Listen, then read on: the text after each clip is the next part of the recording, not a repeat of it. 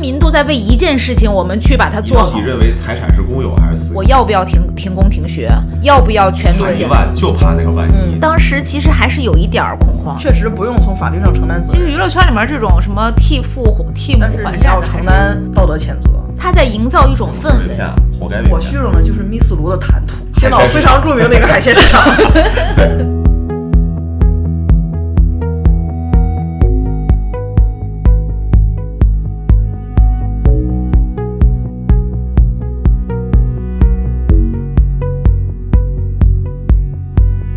大家好，欢迎大家收听普通电台，我是王谈谈我是王一淼，我是何老师，啊，今天又到了我们这个冷点旧闻的一个环节没。错儿。那么十月份呢，咱又发生了一些反正小来小去的事情。嗯，今天我们就把这几个关键词拿出来和大家一起回忆一下，这个对事件是怎么开始的，怎么发展的，以及截止到现在是个什么说法。咱们也不是那种时评有可能我们的关注点还是不那么全面，我们就只聊咱关注到的几个地方。再哎，聊经过上一期以后，哎，你这个你这个是开场先摘呃摘锅的这啊个能力是明显是增强了。现在宅锅的这个能力嗯是全国各行各业普遍的一个现象，你们有没有发现？对，嗯就是不管是机关单位，还是学校，还是各种企业，凡是出了事儿，先摘自己的责任。不是，还是害怕呀。就是一旦出了事儿以后，就是因为这个事情本身就是在于这个责任其实没有那么明确，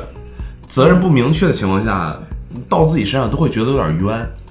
就这种情绪还是很泛滥的。而且问题是现在这种东西成本真的太大了。对，我觉得现在产生这种情况的一个根源上的原因就是。现在出了事儿，大家都喜欢把所有的事情归到一个说，哎，就是你这个事情在哪个哪个环节上办错了，这锅全是你的。这个就是咱们上一期我说的嘛，就是整个网民啊，智商是相对比较低的，思想是比较单一的，他不用这种方式分类，他是嗯对想不明白的，对对对对所以他就非黑必即须，白哎，对他就直接就拿着简单点，就是你混蛋，你完了，你嗯，对对对。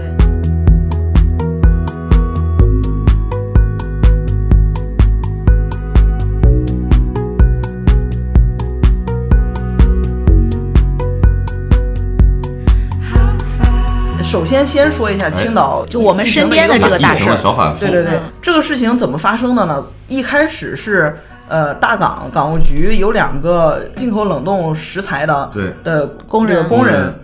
在定期检测的时候发现核酸阳性，但是没有症状。对，无对症状。无症状，在发现了他俩无症状之后，就把那一批货就封存了。嗯，然后也大面积的核酸检测，当时本来以为这个事儿其实处理的还挺好的，对，包括这个就是被检测阳性的，他的家属也都没有影对响。嗯，他的人员结构还挺单纯的，尤其是其中有一个人是他是住那个单身宿舍的，啊，这个这个范围影响范围就更小了，它都没有没有到社区这个这个级别。嗯，其中一个要人去做，其中一个人他去了青岛市收治新新冠冠肺炎患者的患者的一个定点医院，就是青岛市胸科医院，嗯对，他去做 CT，嗯，因为他要拍到底有没有症状嘛。嗯结果 CT 机没有没有清清洁彻底，嗯，然后后面又有很多其他的有别的胸核疾病的患者躺在同一个 CT 机上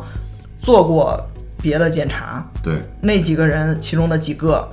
就感染了这个病毒，所以加起来一共是十二个。就因为这个数一下上去了，就开始做了一次，咱们也都参与了全民的核酸检测。青岛加油都上热搜了， 对，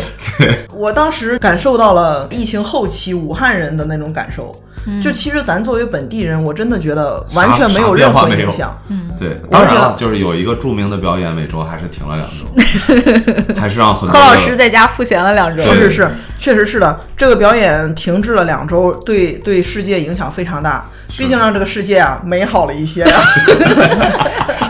啊，非常大安静了两 周，是吧？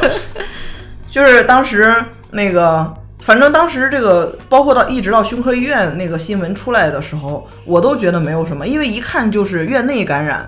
而且院内感染，院内马上立即排查之后，全都控制起来了。我觉得这个事情它是一个封闭性嗯就是封闭性的一个案例。当时其实还是有一点儿恐慌，是因为其中有两个患者，一个是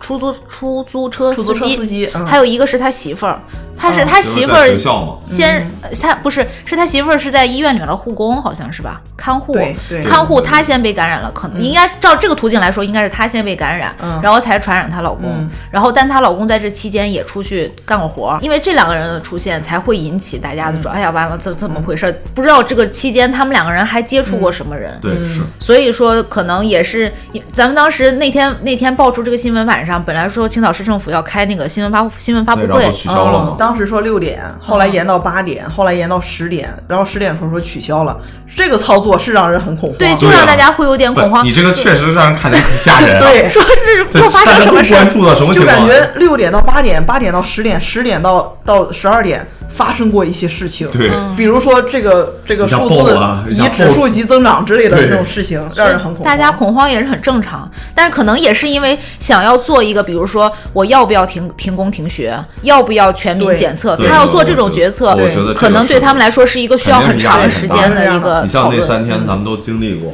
哇，那真的是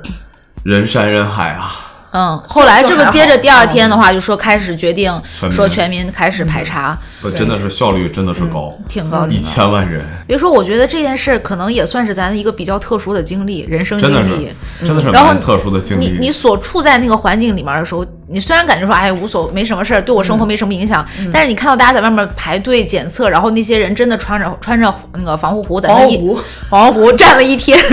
那时候感觉还是挺感动的。是、嗯是能感受到当时武汉的那个那个那个感觉了。那种有点压力，啊以及对那对种对嗯就甚是至大家在为就感觉反正甚全至有点热血。我对觉对得对对，就我是其实感觉有点燃，你知道有吗？是有点燃燃就是燃全民都在为一件事情，我们去把它做好，去把对这件事情克服掉，就有那种感觉。这次全民核酸检测其实组织的很优秀了，它是充分发挥了社区的功能。我是在规定的最后一天晚上，然后那个点儿都已经开到我们家小区门，就是里面了。嗯，然后我进去一个人也没有，做完就走了，嗯非常快。 就我看到第二天晚上的时候，就是就没几乎就没有队了。就是在这次之后，加上这次双十一到货快，我就觉得这个中国速度是不一般。双十一到好快， 我双十一到货太快了，但是提前发了。 我觉得是提前发嗯的。很多人问我说啊，青岛怎么样？你千万要小心啊！我就很奇怪，我想啊，我本地人啊，没有什么，我还跟他们说没什么啊，你放心。但是在他们看来，就是我在安慰他 们。他们就觉得像你已经很危险了。对，就像当时我安我安慰我武武汉汉的的人朋友一样，武汉后期已经解除封城了，啊，对对，我那姐夫个时候那是会段时间有。就是国家都发发布会了，说大家不要歧视对对武汉人，武汉是安全的，欢迎到武汉来。对那之后还有一段时间，我会说啊，你还是要小心啊，别万一对有什么对什么对的。对对，但 我就觉得理解这了这件事里面，这件事情里面，唯一让人觉得就是有一点点不好意思，就是对不起的，就是外地来青岛十一旅游的人。人家他们那些都是自费做的核酸检测，他们不光要做一次，而且他们说要什么嗯还得双双什么对对对，一个血验血对加血清加对实一个验咽室拭实验子室都要啊，做对，而且还需要那个自自我隔离是吧？对对啊对隔对离对多少对天？这就是外地对青岛的恐慌造成的外地的人的过度反应嘛。但这种事儿呢，简单来说，就大家都是抱着一个谨慎的心态，嗯对就是不怕一万，就怕那个万一。对所以说我觉得做太多确实会让我们觉得有点不舒服、不爽。嗯但但是其实理解嗯哎，对，真的，我就觉得这个事儿必须理解。当时武汉都已经解除封城很久很久了，嗯，那个时候那个武指导不是到到青岛来了一次，嗯，他就被隔离了一天。那个时候，国家都发通知说不允许，其实武汉人拿着武汉的报告就对可以用，不行，山东那边就是不认，山东那边就得落地，马上到隔离点儿，马上检测，检测完出了结果才才那个。这个确实是咱将心比心，现在是觉得确实做的不对，但是也能理解，嗯，因为这就是咱回到咱一开始那个话题，在这种这样一种风气下，一种这个追追责的这个语境下，没有官员敢拿自己的乌纱帽开玩笑，对啊，对，这个真的是没有人之太大常情这一说，就对咱就宁可错杀一千，绝不落过落过一个，对这这也是挺好理解，也是理就也解不，叫错杀一切，就是就麻烦点儿吧，宁可你麻烦点儿。嗯对对对宁，嗯可麻烦一千，也不落过一个，哎，对。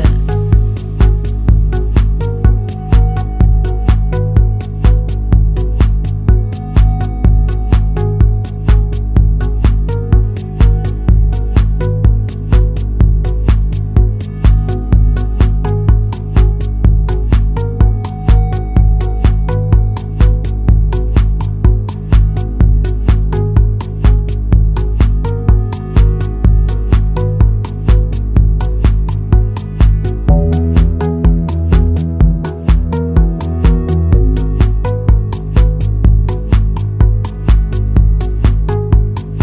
嗯嗯娱乐圈对啊娱乐圈的事儿娱乐圈这啊 Rise 并不知道 Rise 是真的烂了，咱就解散好不好？ 他什么时候成长起来的我都不知道。就是十月份，你知道我十知道月份的热搜被 Rise 占领了，这个这个 Rise 是哪儿来的？创造营出道的一个男团 嗯就跟火箭少女一样。它是一个限期团，好像是两年还是多多少久？烂了，真的烂了，咱提前好不好？你知道十月份热搜上他们本身出现两个人，本身十月份没什么没什么事儿，嗯，十月份就被青岛和 Rise 给占领了，就是娱乐圈好像十月份没什么太大的事情哈。直到 Rise 的 Number One C 位周震南出来，我觉得真不愧是 C 位，这真是实锤到实实锤实到没法洗。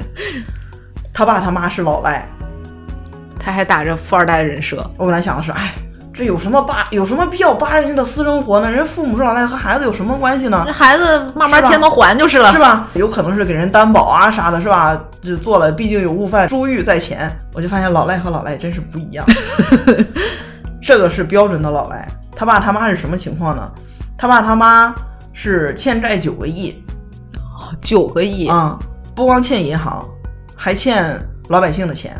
老百姓的钱，然后我看了，我想说，嗯哎，这不是商界正常操作吗？我现在这个楼盘不也他妈的是这么个情况吗？嗯，结果一看，周震南是顶着一个富二代的富家公子的人设。我当时其实我就在想，这个小孩长得又不高又不帅，对，我不知他道凭为么是么 C 位？对他那个他爸妈出这个事儿之后，他自己还发表了一篇那个文章，就是反、反馈吧，算是、嗯回应。回应然后里面说我被保护的很好，嗯从小就生活在一个条件比较好的家庭里面，但我被保护的很好。嗯然后所以说那个怎么我爸爸妈妈遇到现在的这个这个难关，我会陪他们一起度过。哎呀，这个回应我觉得真的是非太差了。就这是他爸他妈的难关吗？就是他有一些很关键的问题他没有谈到，你知道就是现在只是在回避。就这个事儿是这么个事儿，事实是这么个事实了。然后现在呢，嗯，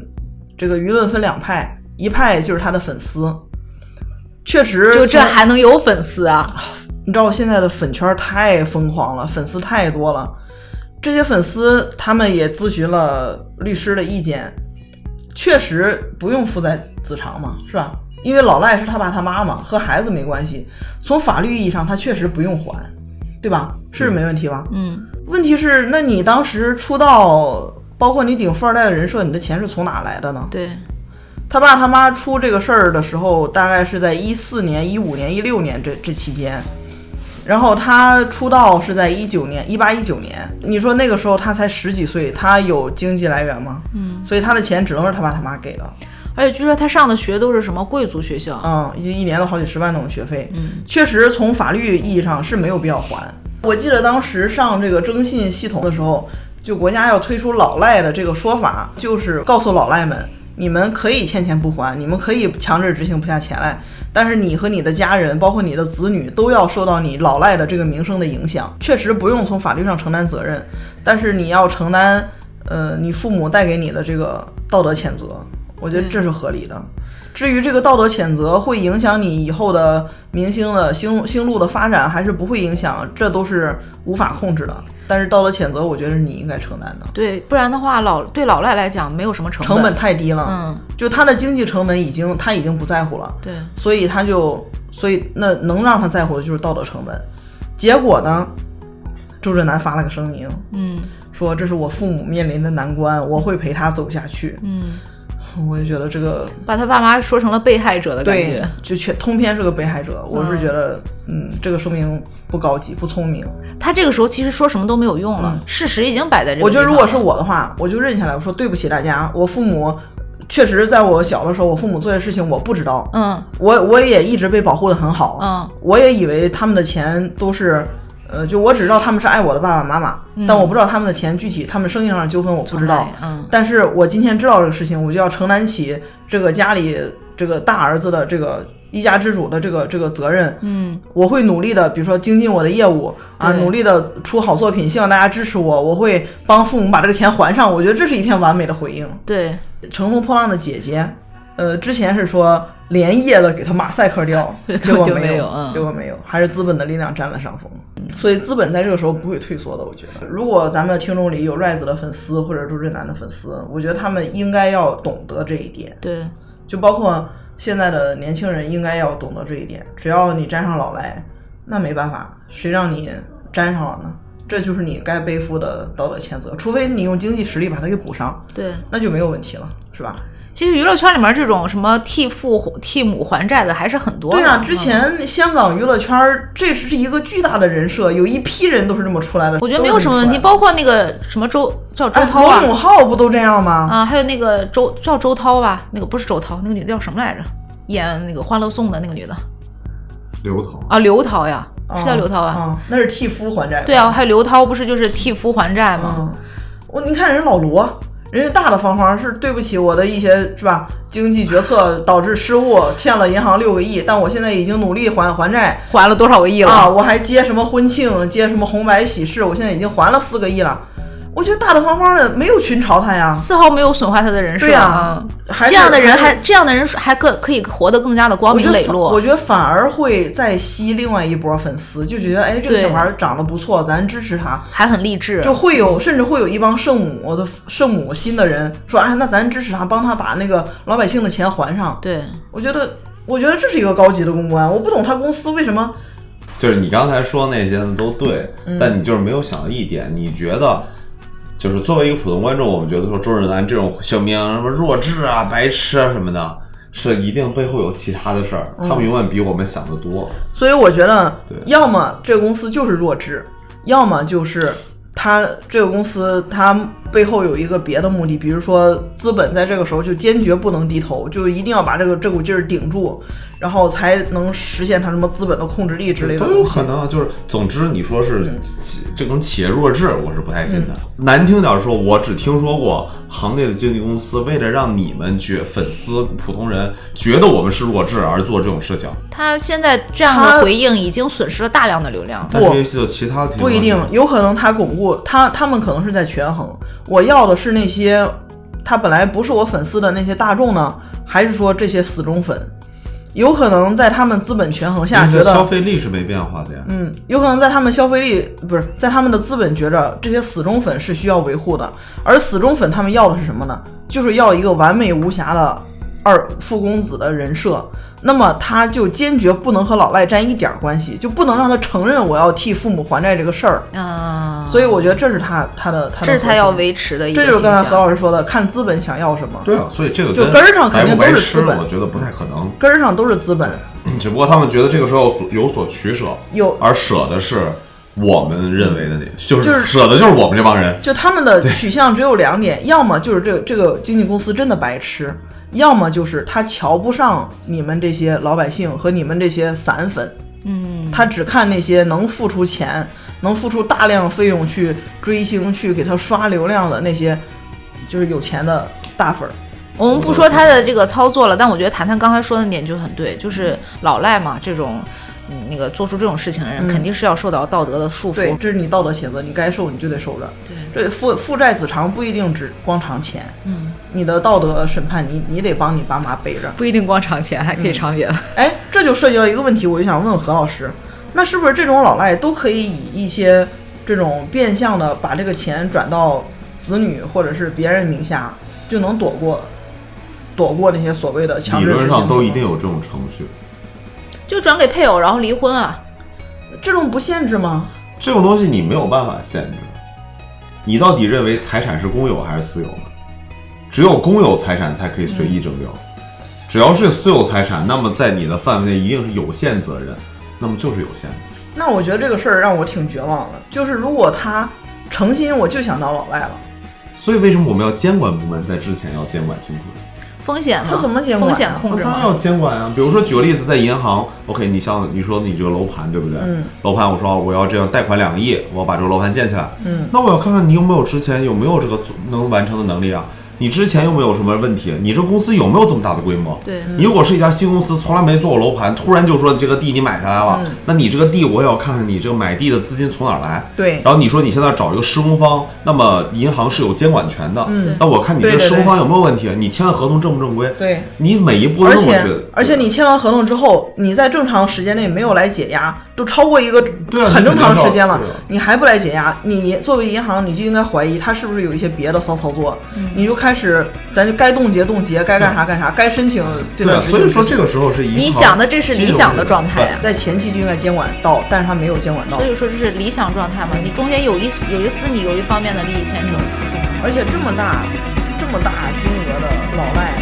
钱还没有这个。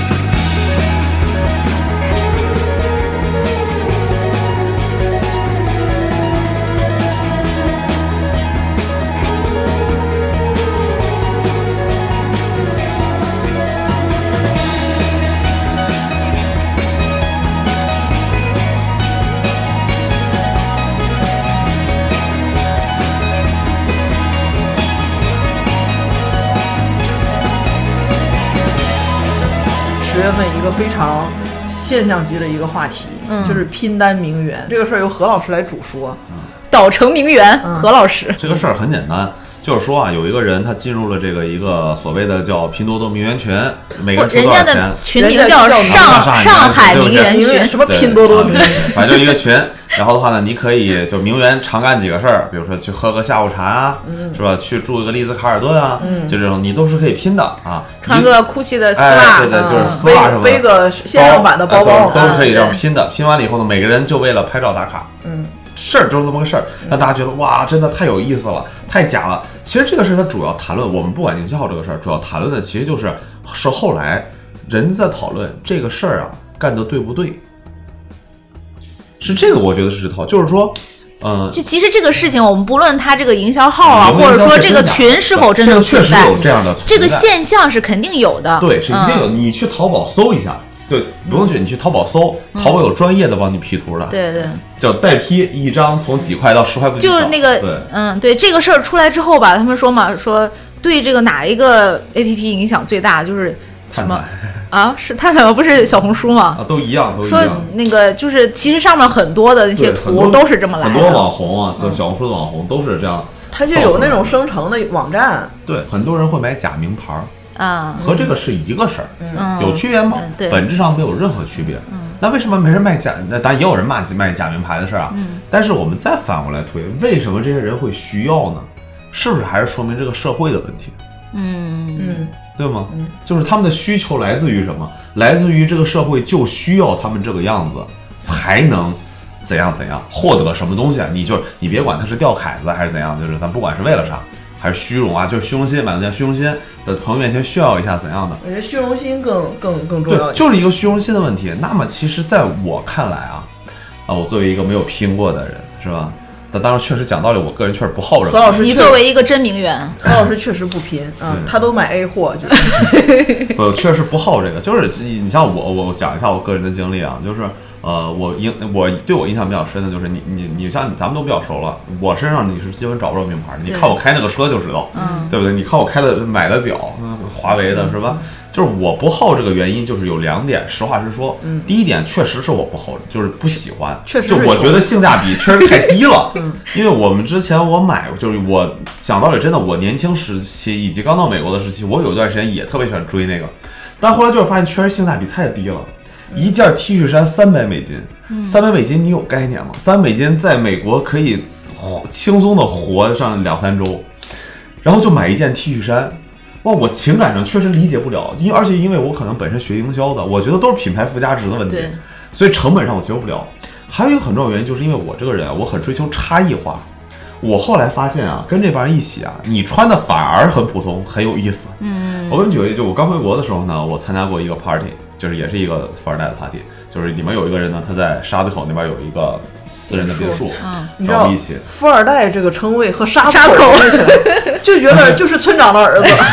那但他你没不办法了解你对不了解对沙子你口不了解好我好这个 对圈子嘛，嗯是吧？然后的话，当时去的时候特别有意思，就是他有是一个自真的自己独栋的别墅，哎，很大跟不熟悉的朋友说一下，这个沙子口是青岛崂山区的一个非常著名的别墅区。对嗯对同时沙子口也是青岛海鲜市非常场著名的一 个海鲜市场。嗯对，应该有十几辆车都可以停在他院子里，你想多大吧？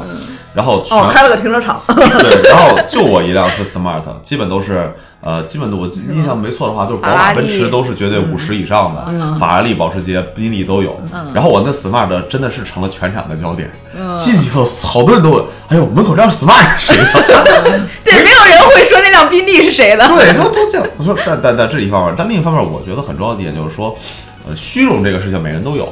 我也从来不觉得这个事儿有错。但是如果你就为了你只是为了这个达到某种目的，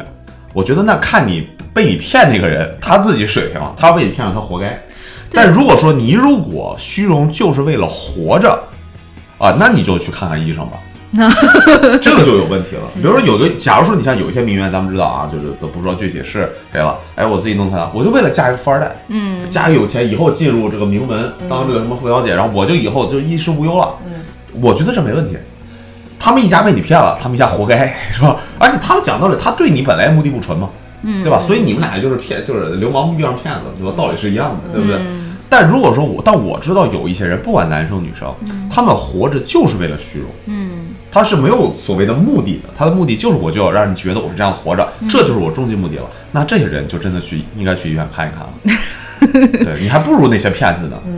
其实我觉得这个事儿吧，就是你刚刚何老师说这个虚荣心啊，虚荣心其实谁都有，就我们都愿意把自己最美好的一面展现给别人。我不可能说我哪个地方不好，我特意发在朋友圈，我告诉大家我哎呦我今天过得特别惨，然后我家特别穷，他不会发这些，肯定会说哎我今天吃了顿大餐，P 那个发个图，我今天买了个什么好东西，然后 P 个图发发到网上去。但是我觉得这里面为什么这件事儿会在网上有人骂，是因为他已经不只是虚荣，他是虚假。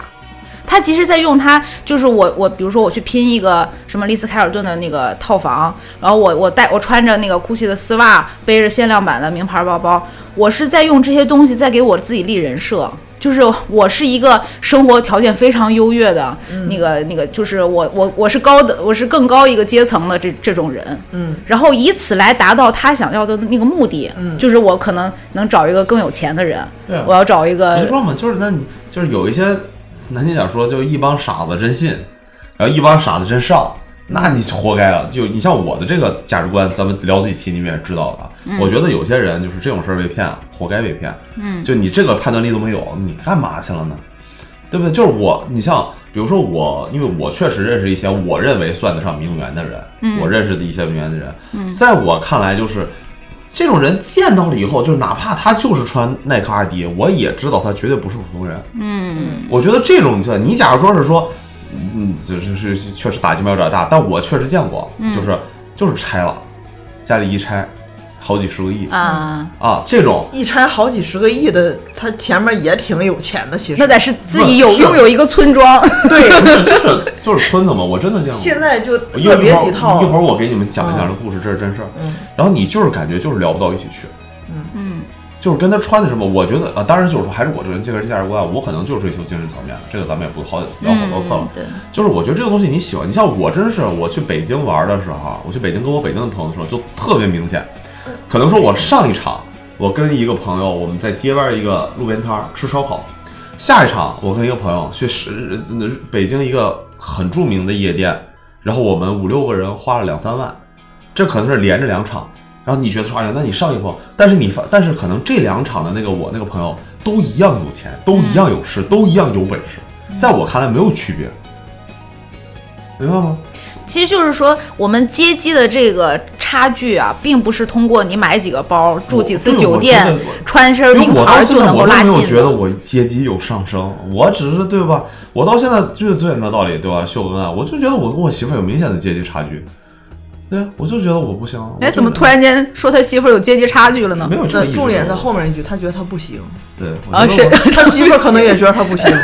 我对，我觉得我就是比不在这一点上你俩没有差距，都觉得你不行，哎，观点非常统一所。以，所以就是说，我觉得说阶级这个东西不是说一一一代两代能搞定的，所以那你就不要指望了。如果说你只是指望说我买一个包，或者说我拿一些钱就能解决解，那你这不你不觉得太容易了吗？嗯，你不觉得这样太反而太容易了吗？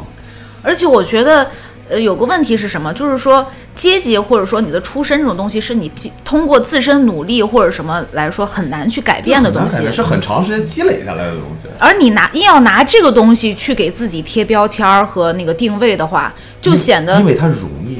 就我给你讲一下，比如说那些真是有钱人，他为什么会用这些包、这些衣服、这些名牌的奢侈品，包括他们买吃的，只会买吃这几个牌子的？嗯因为这样的话，虽然在我们看来贵，但是最大化的减少了他们的筛选成本，嗯，而且直接可以有身份的证明性，对这样对他们而言很简单，这是节省他们时间、节省他们成本的一个反应。对对对，到了我们这儿呢，就是我们这些穷人嘛，我也把自己归类成穷人，好吗？就变成了说，我们希望通过这个给自己标签儿，让自己觉得我跟他的差距反而少一些。嗯，哇，这个就有问题了。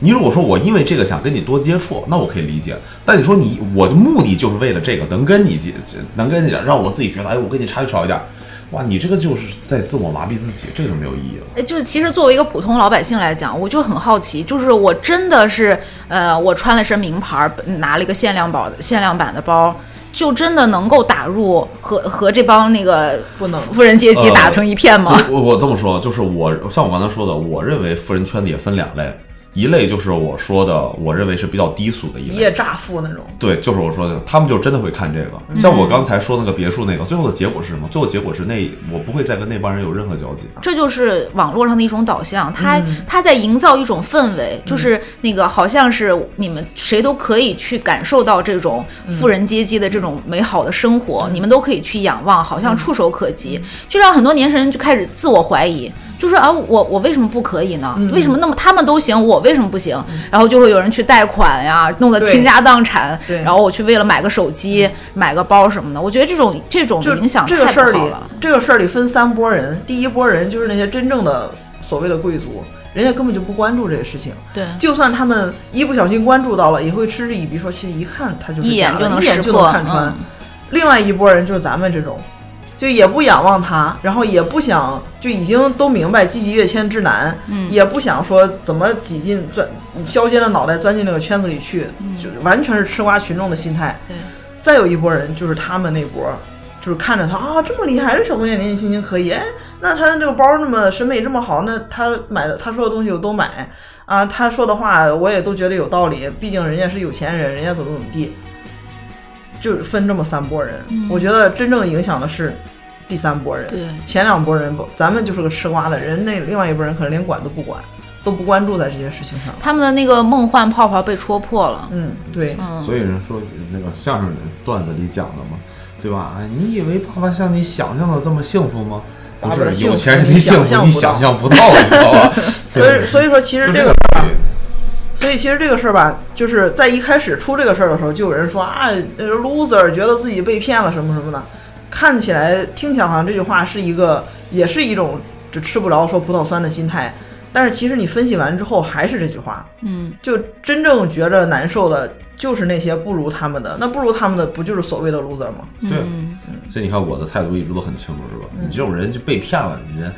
这这种方式被骗，你真的你自己反思反思。就是一个愿打一个愿哎挨。对这你期自己节目反思这期反节目播出之后，何老师被骂，何老师你也要自己反 思反思。我也差就不是这了。 哎，这个时候就是我那个就提出来一个比较神奇的对事情了。这个时候，在我的认识的人中，哎，我认为的名门之后出有现谁了 呢？就是我 Miss 卢加入了我们的讨 论， 哎，怎么能在这儿真的好啊结顺 滑呀！哎，好顺滑。对，好顺啊就滑。我我刚才聊着聊我打呀，刚才聊着聊着，突然出现了四个声音，你觉得我们不切你合适吗？为什么说 Miss 卢来呢？就是，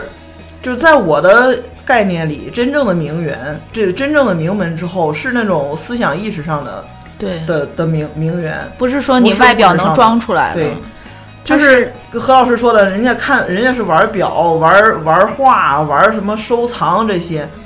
人家看的那些东西不是能显摆出来的，就在他们看来，就何老师何老师刚才说，啊，我带一个什么呃什么百什么百达翡丽和和一个带一个那个华为苹果，呃带一个华为的手手表，就在人家真正有钱的那些人看来，这两个表功能是一样的，嗯，只不过我的审美更倾向于它，你的审美更倾向于它的就是灵巧性和这个智能性。在他们看来，只是倾向性不一样，而不是这个贵能表现我身份，所以我买那个。当然，他们也也会有这种收藏，就是为了表达。你看，全国或者说这个文物在当时清朝一共就生产了两件儿，那一件儿在八国联军的时候烧了，我手里就这一件儿，也有这种收藏的。嗯，那就是人家那个级别的所谓的虚荣心，哪个哪个阶层没有虚荣心？对，是吧？而且我觉得这种东西还是，呃，不看外，我们不看外在的东西，最能够体现实力的还是内在的东西，就是气质和谈吐。来，米苏露跟大家打个招呼啊！这个切的又狠，你给我讲一讲你是怎么谈 吐的？来，米斯卢给大家谈吐 一不下。，其实米苏露之前有有时候会说说，哎，你们总在电台里凹我的人设，什么我我你说我这个那个，我们不是说你是什么样，就是我们特意要去强调你的这个背景啊、身份啊什么，我们只是觉得我们也是可能也作为普通人吧，也许比较比较就是羡慕，也是比较向往你的这种，就是我尤其喜欢你的那种。呃，说话的时候带的那种谈吐，那种谈啊，带那种你把那个春风细雨一般的感你觉。你把那口痰吐出来，快点儿！他说什么话就感觉特别有道理，然后娓娓道来的那种感觉，不急不慢，就让人感觉很从容的那种状态。嗯就是每一每一个人所谓的虚荣心是什么？就是他得不到的，他往上看的那个东西。对，你就看他虚荣什么，你就能知道他处在一个什么位置上。是那些人虚荣的是一个 GUCCI 的丝袜，你就知道他们的虚荣，他们的实际情况是在丝袜以下的。对，这就是所谓那的你 loser 去用掉的是什么呢？我虚荣的就是密斯卢的谈吐。还还是一口痰。就是米斯卢他说的话能给你带来的一个感觉，就是他的内心是丰富而坚强的，对并且他不炫耀这个东西。对我觉得这是我们虚荣的东西。对对对，我虚荣的就是内心的丰富和坚强和这种不炫耀。就这种东西你学不来，不是学不来说你就花点钱拼个单对就能拿拿来的对东西。嗯这真真的是岁月的沉淀，就是你们活了是这真么是多被年外表骗了， 但 Miss Lu 有一样东西，她的那些包包啊，什么那些啊名牌的衣服呀， 我也很羡 慕。都是都是国外买来的限量版，你可能也买不到。那个那个。不是，你们不就不问问我虚荣什么吗？ 啊你虚荣什么？我就虚荣个听话的孩子。那那你在我们这儿找不 着。不这是个 你世界们，你不一们样老看我什么什么什么什么什么而坚定，你是没有见到我对孩子那种暴躁，然后那种疯狂，然后后来就是自己都不认识自己的那种感觉，就是这个崩你看人溃。真正人真正就是充实的人，他们虚荣的是什么？是虚荣是自己内心内在的东西。想寻求内在的平静，对，嗯，哇，我我想要一个什么样的孩子？我想要一个丰富的什么认认精神世界，认知嗯，我想有一个平和的心态。 对对对，嗯，我想要一个面对这样的孩子的一个平和的心态。 真的，你找不着，你都不如说你虚荣天上的月亮。那他真的容易被骂。你已经想了太久，可还是不想放手。何时才去寻找你所说的自由？我日常的生活，忙碌滋生的折磨，想透支所有，亲手把一切打破。你已经想了太久，这次就是非常非常现实的一期，没有发生什么大事儿，就值得像包玉明那种从头说到尾的那种事情。那十月份的冷眼旧闻就到这儿，对然后如果十一月份再发生什么新的事情，我们在在十二月份的时候再和大家来讨论。也欢迎大家在评论里面给我们多多指出这个十一月你们想讨论的热点。那么不可避免的要就是加一个免责条款。我们现在说的话，啊只是个人当时感受的一些分享，有可能偏颇，不要因为我们说了个别的话来否定我们，是吧？我们只是。时间关系没有表达充分而已啊！你说的其实我们也都同意， 虽然我也不知道你们想说啥，但我们都同意，是不是？如果有其他观点，欢迎在评论区给我们留言。呃，如果能讨论起来，我们就单独再做一期，好吧？那今天就先这样吧。行，好嘞，好，拜终于可以拜回来了拜拜。